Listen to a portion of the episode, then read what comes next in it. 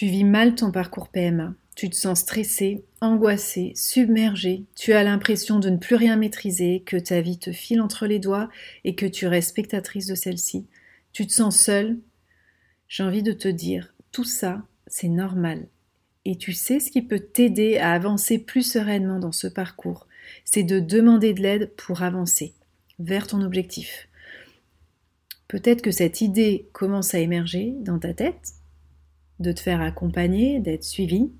Eh bien, tu as raison, c'est une très bonne idée. Je t'encourage à la mettre en place, donc concrétise-la. Le hic, tu hésites entre faire de la sophrologie, de l'acupuncture, du yoga de fertilité, ou peut-être tu penses à un accompagnement psychologique ou un soutien émotionnel, et tu as de la misère à faire ton choix. Je comprends, car il existe une multitude de types de suivi pour t'aider à mieux vivre ton parcours de procréation médicalement assistée tu te sens perdu et donc tu ne fais rien, tu te demandes par quoi commencer et comment savoir si cette approche est faite pour moi, tu as peur, etc. etc. Bon écoute-moi, t'inquiète pas, on en parle aujourd'hui. Comment bien choisir son type d'accompagnement et quoi en attendre?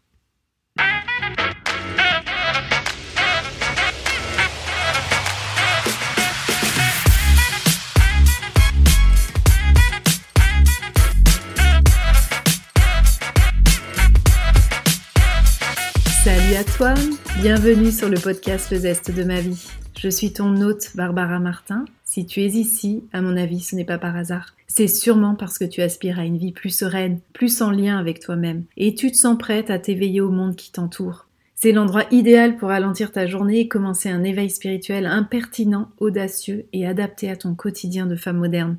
Tu marques aujourd'hui le début de cette transformation vers ta renaissance, ton bien-être et ton épanouissement, parce que l'équilibre entre corps, cœur, esprit et âme est le meilleur chemin pour réaliser tes rêves et te sentir libre. Chaque mois, seul ou accompagné de personnes passionnées, je suis là pour t'inspirer, t'éclairer et te guider vers une vie plus éveillée, consciente et heureuse, malgré les difficultés que tu traverses.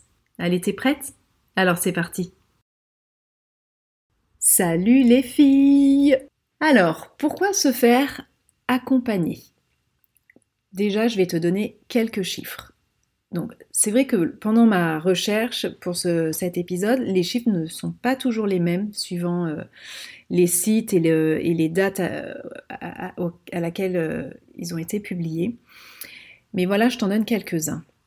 D'après l'agence de biomédecine, la proportion d'enfants conçus par PMA parmi les enfants nés chaque année en France augmente depuis 2009.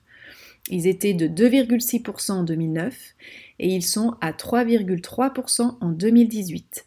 Et on estime que près d'un enfant sur 28 est issu d'une PMA. On peut voir aussi que c'est la FIV qui domine comme technique dans le paysage de l'assistance médicale. Ça représente à peu près 70% des enfants conçus par PMA. Selon l'INSERM, en France, il y aurait 10% des couples qui consulteront pour un désir d'enfant à un moment de leur vie. Voilà, et tous euh, ne verront pas leur projet aboutir. Donc euh, ça vous laisse un peu l'idée de ce qu'est un, parcours PMA. Si vous êtes en plein dedans, vous savez euh, très bien de quoi je parle. Pour celles qui débutent, qui ne sont pas encore dedans, je vais vous donner un petit aperçu de ce que c'est c'est un parcours qui est difficile. Alors prenez pas peur parce que derrière il y a des solutions et on est là pour en parler, pour être suivi euh, et vivre ce parcours plus sereinement. Mais c'est un parcours difficile. Alors pourquoi? Ben Parce que déjà c'est un parcours qui est long, qui est fatigant et qui peut être euh, décourageant, qui empêche de vivre euh, le temps présent, de vivre sa vie. Et on est souvent, on a souvent cette impression d'avoir un corps qui est qui est morcelé, qui est quantifié, qui est évalué. On a l'impression d'être dépossédé de son corps. Souvent, on a l'aspect euh, psychologique, psychique qui est détaché, qui se détache de son corps. Et on laisse notre corps à la science. Ça, c'est quelque chose qui est dur à vivre. Pour la femme notamment. Hein. Donc il y a vraiment cette souffrance de la femme, parce qu'il y a des traitements qui peuvent être lourds avec des effets secondaires suivant les, personnes. Euh, et puis, il y a aussi tout l'aspect euh, bah, psychologique, euh, quand on voit les autres femmes enceintes, les peurs, les, jalousies, la culpabilité, enfin tout, un, tout euh, ce spectre des émotions avec l'ascenseur émotionnel qui est difficile aussi à vivre. il y a aussi de la souffrance chez l'homme qui se sent atteint dans sa virilité, qui a des difficultés à, supporter la souffrance de, son, de sa compagne, euh, et, donc, bah, on se doute bien qu'il va y avoir des problèmes aussi, qui peut surgir des problèmes dans le couple, et puis avec euh, la sphère familiale. C'est un sujet qui est rarement partagé, qui est souvent tabou, parce que les, couples craignent, euh, craignent leur entourage d'être jugés, d'être... c'est surtout la peur du jugement, du regard de l'autre. On a l'impression que faire un enfant, c'est tellement simple que nous, pourquoi on n'y arrive pas en fait? On a vraiment cette impression d'avoir un problème. Donc tout ça euh, fait que c'est un parcours difficile, c'est un parcours qui est, euh, qui est vraiment, c'est, vraiment un marathon comme parcours. il faut vraiment tenir l'endurance, il faut tenir dans la durée, et c'est ça qui est, qui est vraiment pas évident. On, peut noter donc plusieurs conséquences sur l'individu et sur le couple, hein, c'est ce que j'ai dit avant, mais pour, renommer les choses correctement, on va parler bah, d'isolement. Euh, les couples euh, ont, peu ou pas de personnes avec qui discuter de, ce, de, problème, de ce problème-là. Euh, il faut toujours donner des explications au travail, aux proches. Euh, il y a des, problèmes de prise de poids, les échecs, tout euh, cet aspect émotionnel. Enfin, c'est pas non plus quelque chose dont on parle à tout le monde comme ça au premier venu. Il faut vraiment avoir un, contact de confiance, euh, enfin, avec qui en parler. donc ça représente un vrai risque d'isolement social pour les couples et notamment pour les femmes. Il y a aussi un trouble obsessionnel qui peut se mettre en place. C'est vraiment cette obsession où euh, la femme est focalisée sur son test de grossesse, sur le positif, le test positif qui doit, euh, qui doit arriver, et non pas sur euh, la maternité et la paternité. Il y a vraiment ce manque de lâcher prise et puis cette, ce manque de, de, préparation en fait à la maternité, à la paternité, comme pourrait avoir l'avoir un couple euh, qui, n'a pas recours à, la PMA. On note des tensions au sein du couple, donc c'est ce que j'ai dit, avec la culpabilité, la colère, euh, rejeter la faute sur l'autre, euh, bon, tout ça. Et donc ça demande vraiment au couple de repenser son projet de parentalité, de redonner du sens à sa vie, c'est quelque chose qui est difficile. Il y a un état psychologique fragile, donc c'est ce dont je parlais, euh, c'est un état vraiment qui est particulier, qui est, lié à l'infertilité. Euh, c'est dû notamment euh, donc à cet ascenseur émotionnel, au deuil successif, aux échecs, aux déprimes, la charge mentale. Il y a beaucoup de stress, beaucoup d'anxiété, l'incertitude. puis la modification de notre humeur quand chez la femme par les traitements hormonaux et puis la modification de notre corps parce qu'on prend du poids. Pas tout le monde, mais le corps se, transforme. Il y a des boutons d'acné qui peuvent apparaître aussi, une peau euh, qui, se modifie. Euh, ça rejoint un peu, donc euh, il y a un état physique aussi qui est compliqué. parce que voilà, ces traitements peuvent donner des effets secondaires et peuvent notamment avoir des répercussions sur son état psychique. Donc ça peut créer des petites déprimes, des crises de colère, enfin Bon voilà, quand on est baigné dans les hormones, je pense que certaines femmes qui ont un syndrome prémenstruel important peuvent savoir de quoi je, parle ici.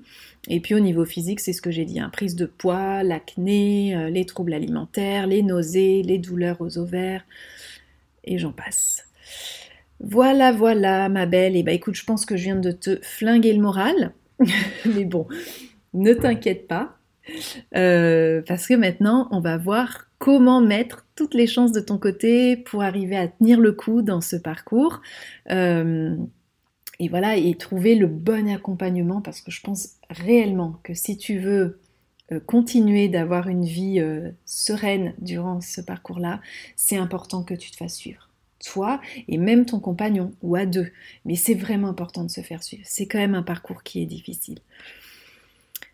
Alors, les objectifs, de l'accompagnement, euh, à quoi ça va te servir. Donc ça peut t'aider, comme je te l'ai dit, à mieux vivre ton parcours PMA en répondant du coup aux différentes problématiques que tu vas rencontrer dans ton quotidien. Euh, donc c'est ce qu'on a évoqué avant, hein, toutes, ces, toutes ces problématiques, l'impact que ça a sur, euh, sur les, toutes les sphères de ta vie. Alors quels sont les bénéfices que tu peux attendre d'un suivi, d'un parcours, d'un accompagnement? Alors au niveau physique, euh, ça va jouer, ça va t'aider à diminuer ton stress et l'anxiété. ça va pouvoir t'aider à soulager les douleurs euh, au niveau des ovaires, les douleurs au niveau des tendons, enfin il peut y avoir plusieurs douleurs, ça dépend des femmes. Ça peut aussi t'aider à diminuer la fatigue, les traitements euh, peuvent provoquer une grosse fatigue. Euh, ça va améliorer l'efficacité des traitements. suivant la pratique que tu vas choisir, tu peux améliorer l'irrigation de l'utérus, augmenter la maturité des, follicules, préparer ton endomètre, favoriser l'anidation, et j'en passe et des meilleurs. Il y a plein de choses à faire sur lesquelles tu peux travailler. Tu peux aussi apprendre, ça va t'aider à apprendre à aimer ce nouveau corps, ce corps qui souffre, qui se modifie, que tu reconnais pas forcément, ce corps euh, qui ne t'appartient plus. Euh, ça va t'aider à te le réapproprier. Tu vas aussi apprendre, tu peux apprendre à t'alimenter euh, sainement, en tout cas en adéquation avec tes traitements, avec ton projet de, bébé. Euh, voilà, tu peux aussi euh, perdre du poids si ton objectif c'est de perdre du poids en vue d'un traitement, d'une FIV. Voilà au niveau physique ce qu'un accompagnement peut apporter.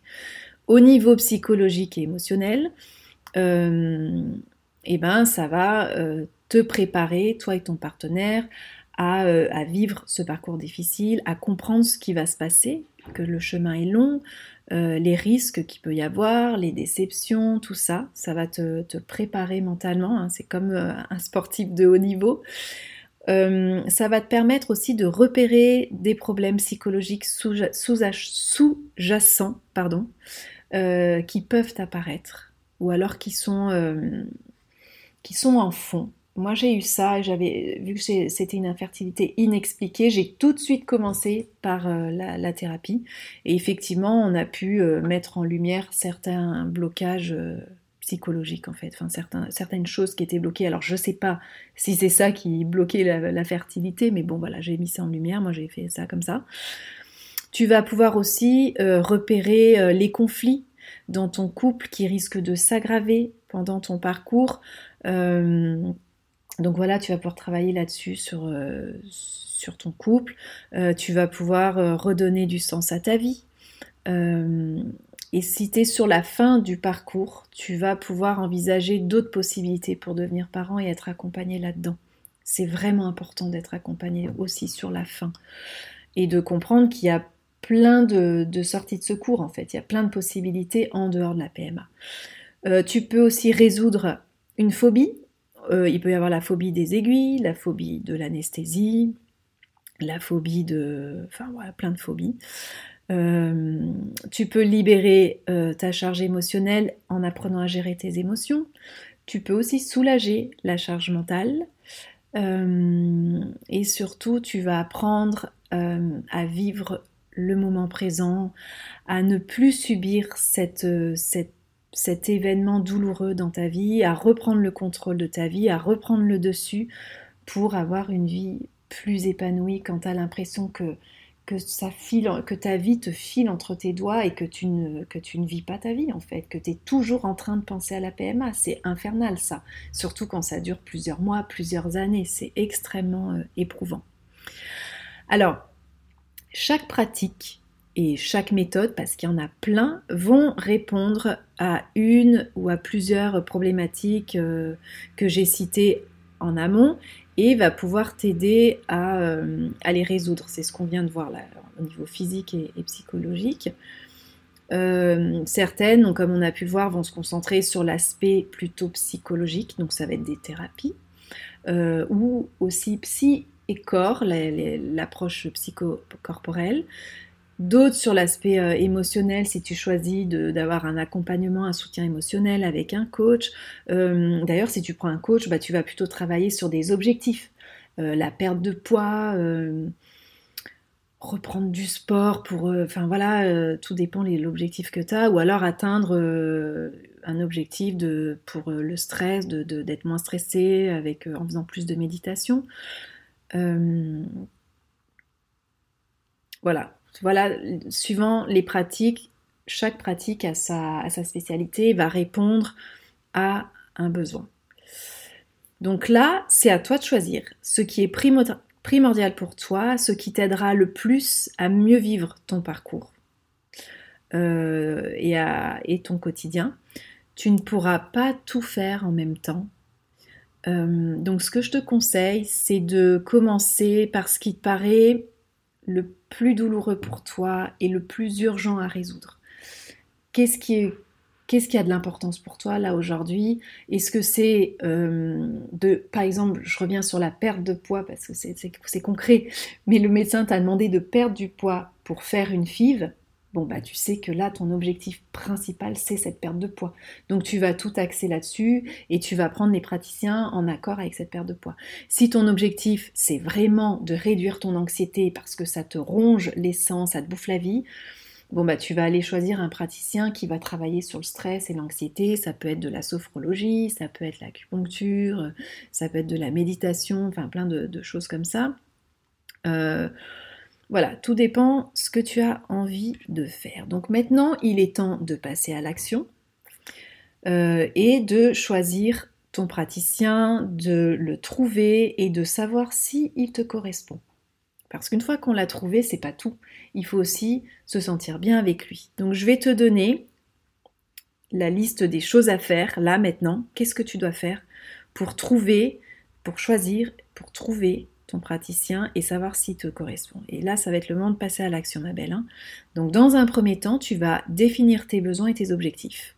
Comme je te l'ai dit avant, les objectifs que tu peux avoir dans ton parcours PMA, c'est soit euh, vivre plus dans le moment présent, perdre du poids, être moins stressé, moins angoissé, régler une phobie, etc. etc. Euh, ou alors euh, comprendre tes émotions, gérer tes émotions parce que tu te sens trop submergé. Et donc ça, c'est ton objectif, c'est en fait ton gros objectif, c'est celui de devenir maman, c'est de tomber enceinte, mais ce gros objectif-là, il faut que tu le découpes en petits objectifs, en petites étapes pour y arriver. Donc dans un premier temps, voilà, tu décides quels sont ton premier petit objectif à faire. Si c'est de te mettre à la méditation, ben ça sera ça. Si c'est voilà, de moins stresser, voilà, tu le notes, tu notes cet objectif-là. Alors, note les points de douleur. Pour trouver cet objectif, tu vas noter tes points de douleur, les points de douleur que tu rencontres, puis tu vas les classer par ordre de priorité du pire au moins pire. C'est ce que je te disais. C'est qu'est-ce que tu as vraiment besoin de faire là aujourd'hui pour aller mieux. Est-ce que c'est de manger plus sainement Là, c'est vraiment ça qu'il te faut parce que tu n'en peux plus. Est-ce que c'est euh, la perte de poids Est-ce que c'est le stress Tu notes tout ce que tu as besoin pour vivre ton parcours plus sereinement et tu vas les classer par priorité, du pire au moins pire. J'aimerais arriver à lâcher prise et être moins stressée. Euh, ensuite, je voudrais gérer euh, ma phobie de l'anesthésie. Ou alors celle-là, c'est en premier. Qu'est-ce qui est le plus important? Et à partir de ça, de cette liste, tu définis ce que tu peux faire pour y remédier là, maintenant. Qui peut t'aider à résoudre cette problématique? Est-ce que ça va être un psy? Est-ce que ça va être un coach qui va t'accompagner dans la gestion des émotions, par exemple? Une praticienne en shiatsu euh, pour stimuler euh, la production et la maturation des follicules, si c'est là-dessus que tu veux te focaliser. Voilà. Qu'est-ce que tu es prête à faire là maintenant pour, euh, arriver à ton objectif? Deuxièmement, la chose vraiment une chose importante, prends tes responsabilités et engage-toi. Engage-toi dans tes objectifs, dans ton rêve, dans ton parcours. Ne choisis pas une pratique parce que tu l'as lu dans le dernier L, que c'était le top de l'été et qu'il fallait faire ça, parce que les stars, elles faisaient tout ça et que c'était génial, ou parce que dans le dernier livre de Zita West, la, la papesse là, de la fertilité à Londres, elle conseille de manger des graines et de faire du sport et de manger bio et de ci et de là. Écoute-moi bien, je te dis stop tout de suite. Là maintenant, ce que tu vas faire, tu vas pas pouvoir tout faire en même temps, ce n'est pas possible. C'est pas possible, tu vas te noyer et tu vas augmenter ta charge mentale, ça va faire l'effet inverse. Donc là aujourd'hui, tu oublies tout ce qui a été dit ailleurs, tu choisis une pratique qui te donne envie, qui te, qui te botte le derche, que tu vas faire, que tu as vraiment envie de faire, tu as, vraiment cet objectif-là, tu veux résoudre ce problème-là, et t'en trouves un. Si vraiment tu sens que tu peux en porter deux, t'en prends deux. Hein. Je vais pas te limiter non plus. Mais voilà, concentre-toi sur quelque chose et engage-toi dedans. C'est-à-dire que engage-toi, c'est-à-dire que tu le fais jusqu'au bout, c'est que tu poses le problème et tu, et tu mets en place les solutions pour y arriver, tu mets en place ton plan d'action. Choisis une pratique, quelqu'un, où tu sais que tu vas passer à l'action maintenant. Ça sert à rien de dire bon allez, je commence une thérapie. Je, pense qu'il faut que je fasse une thérapie. Tu vas y aller et au bout de deux séances, en fait, tu vas plus vouloir, tu n'auras plus envie d'y aller, tu vas flipper parce que commencer une thérapie, ça demande de sortir de sa zone de confort, ça fait peur. C'est pas, ça se fait pas. Des fois, on n'y arrive pas tout de suite. Donc, avant de commencer la grosse thérapie, essaye peut-être de la sophrologie, essaye déjà de te relaxer, de prendre quelque chose qui est plus accessible pour toi aujourd'hui à cet instant T. Si tu as peur de, de, de, lâcher en thérapie, parce qu'effectivement en thérapie on lâche, c'est un, un, espace pour lâcher, qu'on se crée pour lâcher justement, et que tu as peur de... Moi je sais que j'avais cette peur-là, c'était de plus me relever en fait, de tellement lâcher que je me relève plus.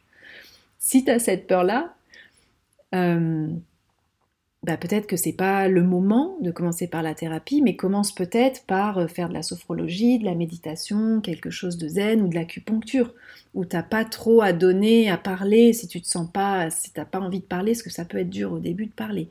Commence par ça avant de partir euh, à la conquête d'autres choses de plus grand. Ensuite, tu trouves un praticien. Alors le mieux, c'est soit c'est du bouche à oreille, donc tu peux demander euh, sur des forums ou euh, à une amie, à quelqu'un au boulot, euh, voilà, ou à ta famille s'ils connaissent quelqu'un qui, pratique ce que tu as choisi, la, pratique dont tu as, choisi. Sinon, si tu ne trouves pas, eh ben, tu vas te, référer à notre bon, bon vieil ami Google et tu vas taper dans Google, donc praticien shiatsu ou acupuncteur dans ta ville. Et puis en fonction de ça, tu vas regarder un peu les commentaires qu'il y a sur Google, les, notes, et tu vas te faire une idée. Ensuite, quoi qu'il en soit, tu vas appeler la personne et au téléphone, tu vas sentir déjà si le courant, ça passe ou pas. Il va t'expliquer un peu sa pratique, tu vas sentir si ça le fait ou pas. Avec ça, bien entendu, tu vas devoir établir un budget parce que un suivi comme ça par un praticien, ça demande un certain budget, c'est-à-dire que tu vas pas faire une séance. Euh, c'est un suivi sur euh, un peu plus sur le long terme. Tu vas faire peut-être deux, trois, quatre séances que tu vas refaire à chaque euh, protocole de soins. Et ensuite, si tu peux mettre deux praticiens en même temps, bah, ça va te faire fois double en fait. Généralement, une séance, c'est entre 55 et 75 euros la séance. Bien souvent, c'est pas remboursé par la mutuelle. Donc, il faut vraiment que tu établisses ton budget. Une fois que tu as établi ton budget, tu sais que par exemple, n'importe quoi. Tu dis voilà, moi j'ai 100 euros à mettre par mois pour mon bien-être, pour ce projet-là, pour être mieux, pour mieux vivre mon parcours PMA. Ce budget, c'est pour, euh, pour trouver un praticien et pour faire euh, ce, dont j'ai envie de faire, pour vraiment régler cette problématique-là. Donc voilà, tu mets, euh, tu prends conscience que c'est un investissement. et tu te donnes ce budget pour être à l'aise et le respecter et respecter en fait ton objectif, et ce que tu as mis en place et rester motivé dans le temps. Deuxièmement, tu vas aussi avoir un investissement en temps. C'est pareil que pour le budget. C'est qu'il faut y aller chez ce praticien-là. C'est toujours à des horaires un peu, euh, voilà, entre deux, entre midi et deux, le soir. Donc ça peut ronger aussi sur ton travail. Je sais qu'en PMA, c'est déjà compliqué. Euh, on a déjà beaucoup de rendez-vous médicaux. Donc se rajouter encore un rendez-vous, ça peut être compliqué je reviens sur l'idée de t'engager. Une fois que tu t'es engagé dans ton, objectif, et eh ben voilà, tu vas prendre le temps, tu vas prendre l'argent pour y arriver et pour faire ça. Tu te donnes un rythme que tu es prête à tenir sur le long terme, un rythme qui convient. Si c'est euh, une fois par semaine, bah c'est une fois par semaine. Si c'est une fois toutes les deux semaines, eh bien c'est une fois toutes les deux semaines. Et si tu peux que une fois par mois, eh ben tu feras une fois par mois. C'est pas grave tout est ok, commence comme ça, il faut commencer, il faut passer à l'action. Et puis après ça, eh ben, tu testes. Tu y vas, tu fais ton premier rendez-vous et tu testes. Même si ça te fait peur, essaie la pratique. Même si ça te paraît euh, loufoque comme truc, essaye, expérimente, sans rien attendre et ressens juste les bienfaits sur ton corps. Reconnecte-toi à ton corps, ressens ce que ça te fait. Et c'est en essayant que tu sauras ce qu'il faut, ce qu'il te faut à toi et à toi seul. Est-ce que c'est plutôt euh, l'acupuncture? Est-ce que c'est plutôt le shiatsu? Est-ce que c'est plutôt du yoga? Est-ce que c'est plutôt de la méditation pleine conscience? Etc. etc. Euh, pour revenir moi sur mon expérience, j'avais super peur de consulter euh, le psy et de déterrer les momies du passé. Vraiment, ça me faisait flipper. De me rendre compte que en plus d'être infertile, j'avais un grave problème psychologique et que mes névroses m'empêcheraient d'avoir euh, d'avoir mon bébé et que je deviendrais une vieille chouette tarée et aigrie, c'était mon pire cauchemar. C'était ma pire flip. Je voilà, ça c'était vraiment ce qui m'a ce qui me bloquait pour passer à l'action. Au final, j'ai pris mon courage à deux mains je, suis sortie de ma zone d'ombre, de, de, ma zone de, confort pour aller justement mettre en lumière ces zones d'ombre. Et franchement, bon, au final, euh, je, me suis tapé 10 ans de, thérapie. Encore aujourd'hui, il y a toujours des choses à faire et je trouve ça vraiment fascinant. Et c'est vrai que quand je suis arrivée au départ, j'avais mon petit euh, genre tableau Excel. Bon, alors voilà, moi j'ai cette problématique-là, je suis infertile en infertilité inexpliquée, voilà. Euh, j'ai voilà quatre rendez-vous voilà, à, débloquer pour cette problématique-là. Bon, au final, j'ai fait 10 ans. Et au début, ça a commencé euh, un an toutes les semaines. Je vous laisse imaginer le nombre de semaines et le budget que j'ai passé dedans. Mais voilà, aujourd'hui, je suis très contente d'avoir fait ça.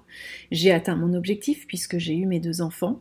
Je me sens hyper bien, euh, enfin, je me sens bien dans ma vie parce que quand tu fais une thérapie, quand tu fais un suivi, pas forcément thérapeutique, un suivi, même au niveau de tes énergies, de tout, ça, te reconnecte à toi, ça, te reconnecte à la personne que tu es vraiment, ça t'aide à, développer ta résilience. Et du coup, ça t'aide dans ton parcours PMA, mais aussi dans ta vie, dans toute ta vie.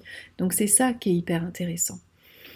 Et, euh, aujourd'hui, je continue et je, teste encore plein de choses et j'adore, je suis vraiment une, toxico du, du, du dev personnel en fait.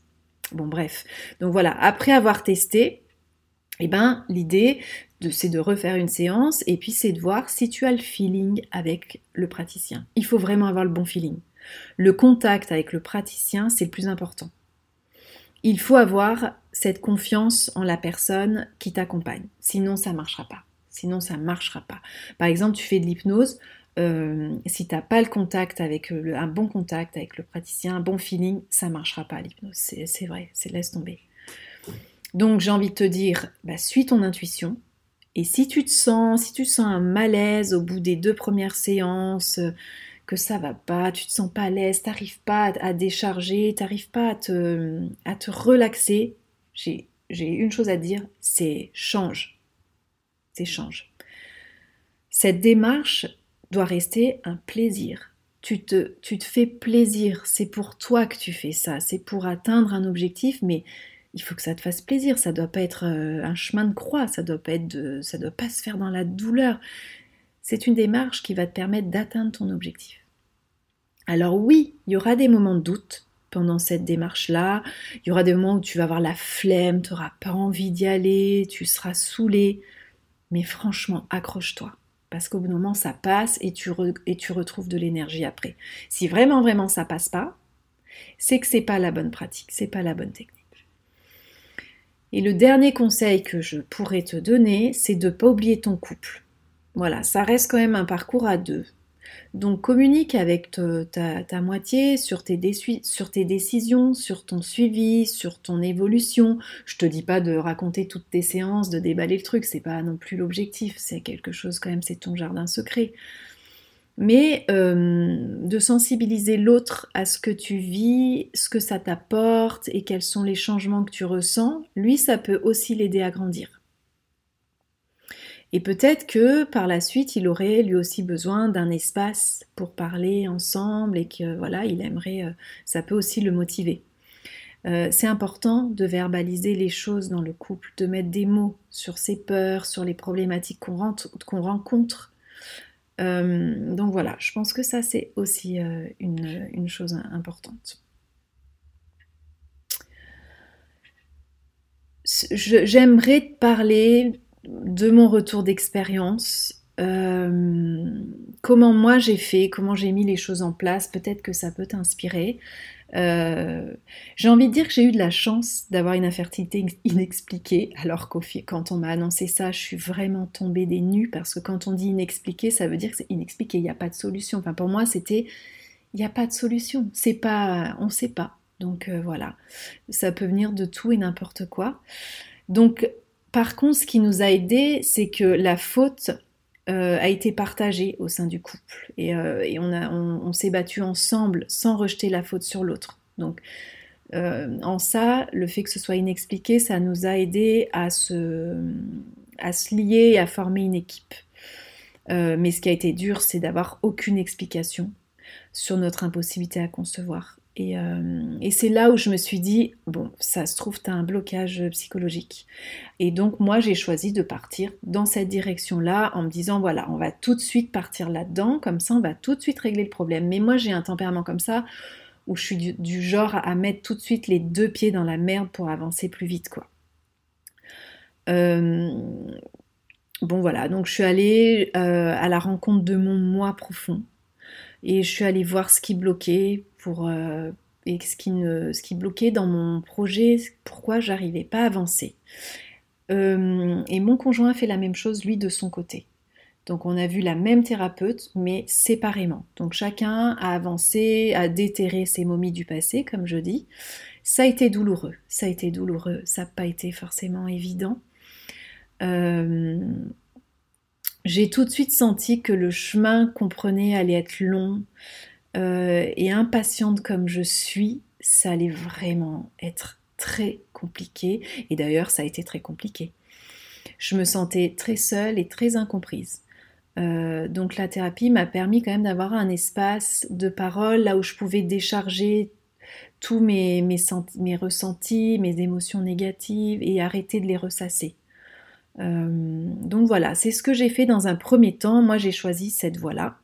Et ensuite, je l'ai continué pendant dix ans. Donc, euh, bon, voilà, ça c'était un choix, mais j'aurais pu arrêter avant. Mais c'est qu'après, j'ai fait des formations, je me suis formée. Et puis ensuite, euh, euh, voilà, après, c'était vraiment une, du développement personnel. Enfin, j'avais envie de comprendre le fonctionnement de l'être humain. Donc, c'est pour ça que moi, j'ai continué.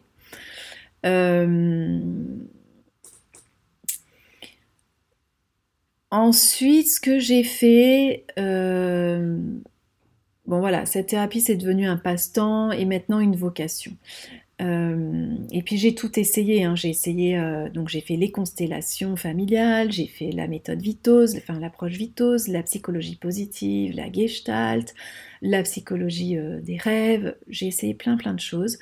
en ce moment, je suis dans une approche psychocorporelle qui est la biodynamique. Donc voilà, je suis toujours en train de tester et j'adore faut y aller comme ça, l'esprit ouvert, sans rien attendre, juste euh, savoir comment ton corps va parler derrière.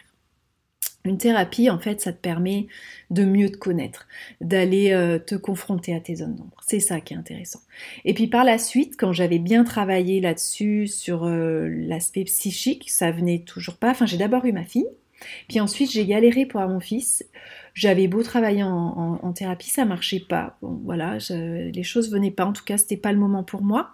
Et là, le, parcours devenait vraiment difficile et vraiment dur. J'ai fait des fausses couches. Euh, ensuite, on m'avait dit que mon AMH était trop basse, que ça allait être compliqué. Ensuite, j'ai fait une endométrite chronique. Donc après, c'est ajouté de plus en plus de, choses euh, qui n'étaient finalement plus de l'infertilité inexpliquée. Et là, le, moral commençait vraiment à baisser. Et physiquement, je commençais vraiment à, me sentir fatiguée. J'en avais vraiment marre. Plusieurs fois, j'ai voulu lâcher en fait. Donc j'ai commencé, j'ai enclenché direct sur un accompagnement au niveau physique, au niveau des énergies, euh, euh, tout ça.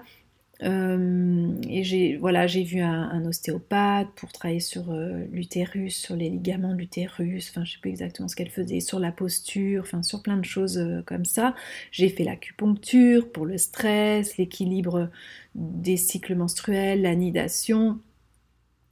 Bref, j'ai commencé à aller explorer ce terrain-là. L'acupuncture, j'avais déjà commencé pour ma première FIV parce que c'était vraiment pour pour euh, permettre euh, au, traitement de. Euh, comment dire Ah, j'ai perdu le, mot. De, bon, pour l'anidation, pour augmenter la, production de follicules, tout ça, et puis pour le stress, j'avais quand même commencé l'acupuncture en même temps que la thérapie. Et ensuite, j'ai essayé d'autres choses, la kinésiologie, l'hypnose, le shiatsu, que j'affectionne énormément. j'ai beaucoup après continué là-dedans. Euh, voilà, donc ça, ça a été aussi euh, une belle découverte, ça a été très chouette. Alors, comment c'est réparti au niveau des rythmes de mes rendez-vous?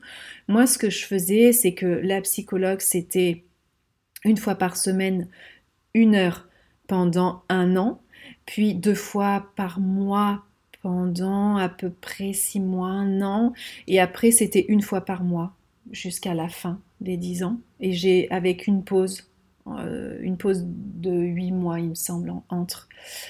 Euh, pareil pour euh, mon doudou, pour Chouchou.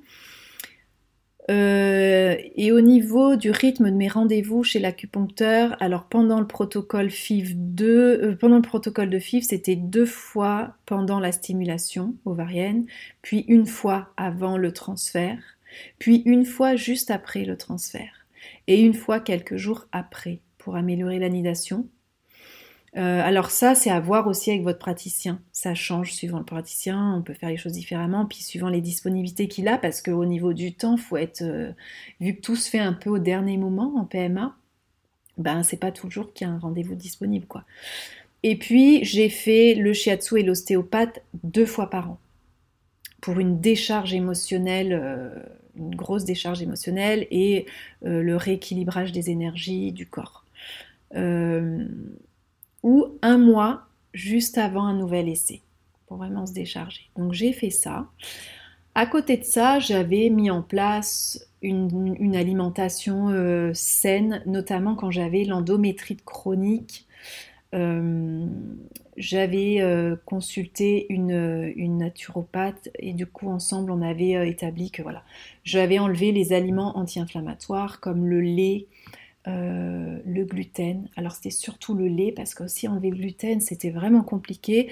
Donc j'avais vraiment diminué ça et j'avais fait une, alimentation un peu, saine.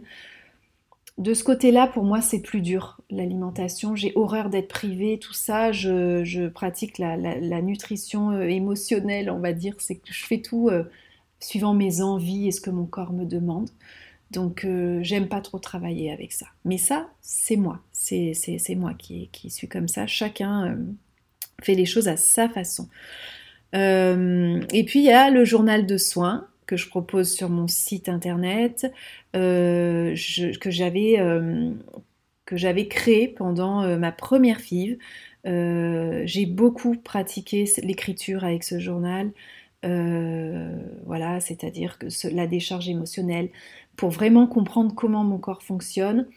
Euh, d'écrire dans ce journal, ça me permettait de noter tous les traitements que j'avais, les horaires bien sûr, mais aussi les émotions que je ressentais, les douleurs, les symptômes, les événements euh, forts émotionnellement euh, qui apparaissaient. Du coup, je pouvais voir s'il y avait un lien avec les échecs de mes traitements ou pas. Donc j'ai pu comme ça mettre en lumière plein plein de choses, notamment mes cycles de fertilité. Euh, j'ai pu comprendre durant mes 10 ans de PMA que j'étais beaucoup plus fertile, par exemple en début d'année, donc tout ce qui était janvier, février, mars. Tout ce qui était fin d'année, à chaque fois ça foirait. Donc au bout d'un moment, j'ai arrêté de faire mes traitements en fin d'année en fait parce que ça me faisait, ça cramait mes chances pour très peu de résultats. Euh, en début d'année, par exemple, j'arrivais à produire 11 ovocytes, 11 follicules. En fin d'année, j'arrivais même pas à 4 sur la même année. Donc là, j'ai compris qu'il y a des choses qui se passaient au niveau de notre corps, au niveau que tout était relié, au niveau du corps, de la physiologie, de l'émotionnel. Donc ce journal de soins vous permet en fait de tout noter, de tout ce qui se passe dans votre corps, donc au niveau physique, en suivant vos traitements, et puis au niveau psychique. Vous pouvez noter... Euh, ben voilà, au niveau émotionnel, comment ça se passe, suivant les phases des traitements.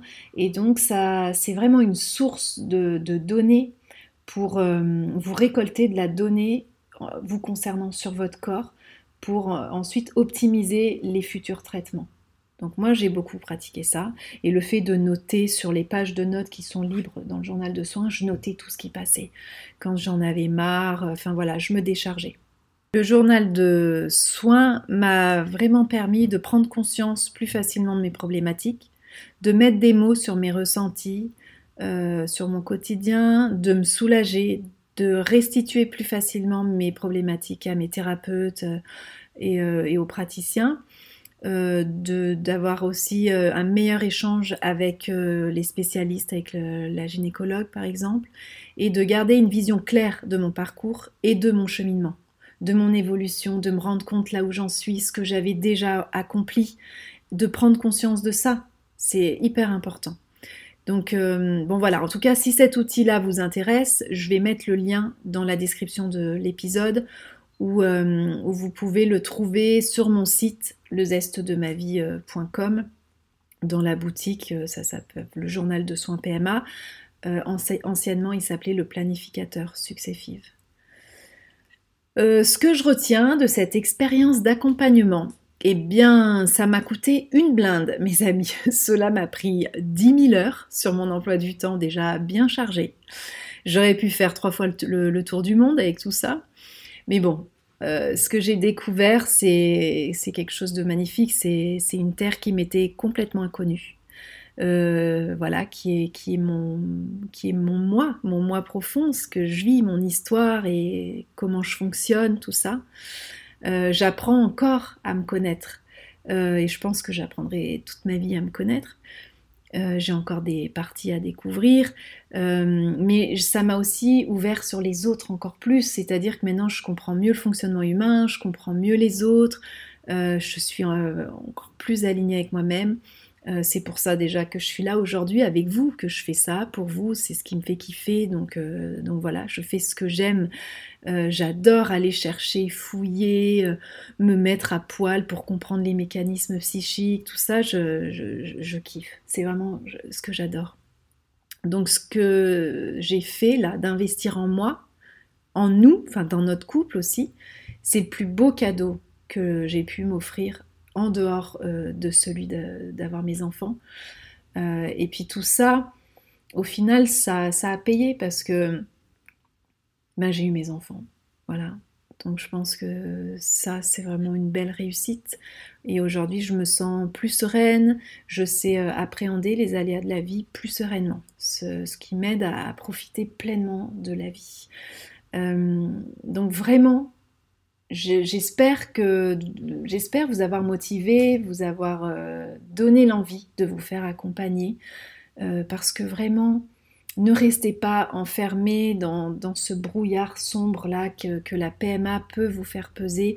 Il y a vraiment plein de choses pour euh, vivre les, choses plus sereinement. donc voilà. Donc ce qui te reste à faire maintenant, eh bien, c'est passer à l'action.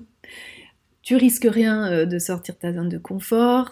Ce que tu risques, c'est juste, juste d'aller mieux par la suite. Euh, et n'oublie pas que rien n'est figé. Donc tu peux commencer un suivi avec un thérapeute ou un coach, puis continuer avec un, énergéticien ou un acupuncteur. Enfin, tu peux changer en cours de route. Enfin, vraiment, suis ton intuition, suis tes besoins à cet instant T et laisse-toi laisse-toi porter vers, vers ton objectif euh, d'être maman et mets, les choses en place. Vraiment, mets les choses en place. Le praticien, le psy ou le coach, en fait, ça c'est juste, euh, c'est une béquille pour toi. Et pour le moment, elle t'accompagne, cette béquille, elle t'aide à ne plus boiter, à rester droit et à porter cette euh, souffrance. Et puis petit à petit, elle va s'enlever, elle va partir et tu, et tu sauras euh, avancer seul dans la vie de façon confiante sans porter tout le poids euh, de toute cette culpabilité, toutes ces émotions négatives que peut entraîner euh, la, PMA. Alors demande-toi là maintenant comment je vais traverser ce parcours de PMA. Comment je veux le traverser avec mon conjoint? Comment, qu'est-ce que je vais mettre en place là maintenant tout de suite? Qui je vais appeler? Qui peut m'aider? Quelle est la personne qui va m'aider à cheminer, euh, qui va m'aider à, prendre les décisions, à, me décharger, enfin voilà. Où est-ce que je vais pouvoir créer cet espace de parole bienveillant où je, vais vraiment me, transformer de façon positive? Et puis aussi au niveau physique, ça va t'aider à évacuer les traitements. Voilà, c'est tous les traitements, les toxines, les émotions, euh, voilà, puis te recharger énergétiquement, te détendre, c'est hyper important. Voilà, voilà. Écoute, sur ce, je te dis à très vite. J'espère que cet épisode t'a plu. Si c'est le cas, je t'invite à t'abonner à ce podcast pour rester informé de la sortie des nouveaux épisodes et si vraiment t'as le cœur de m'aider à le faire découvrir, alors laisse-moi 5 étoiles ainsi qu'un petit témoignage pour me dire ce qui t'a plu. Ça va m'aider à faire grandir ce podcast en apportant toujours plus de contenu pour que tu puisses vivre cette transformation positive et surmonter les obstacles dans ton quotidien plus sereinement. Je te dis à bientôt.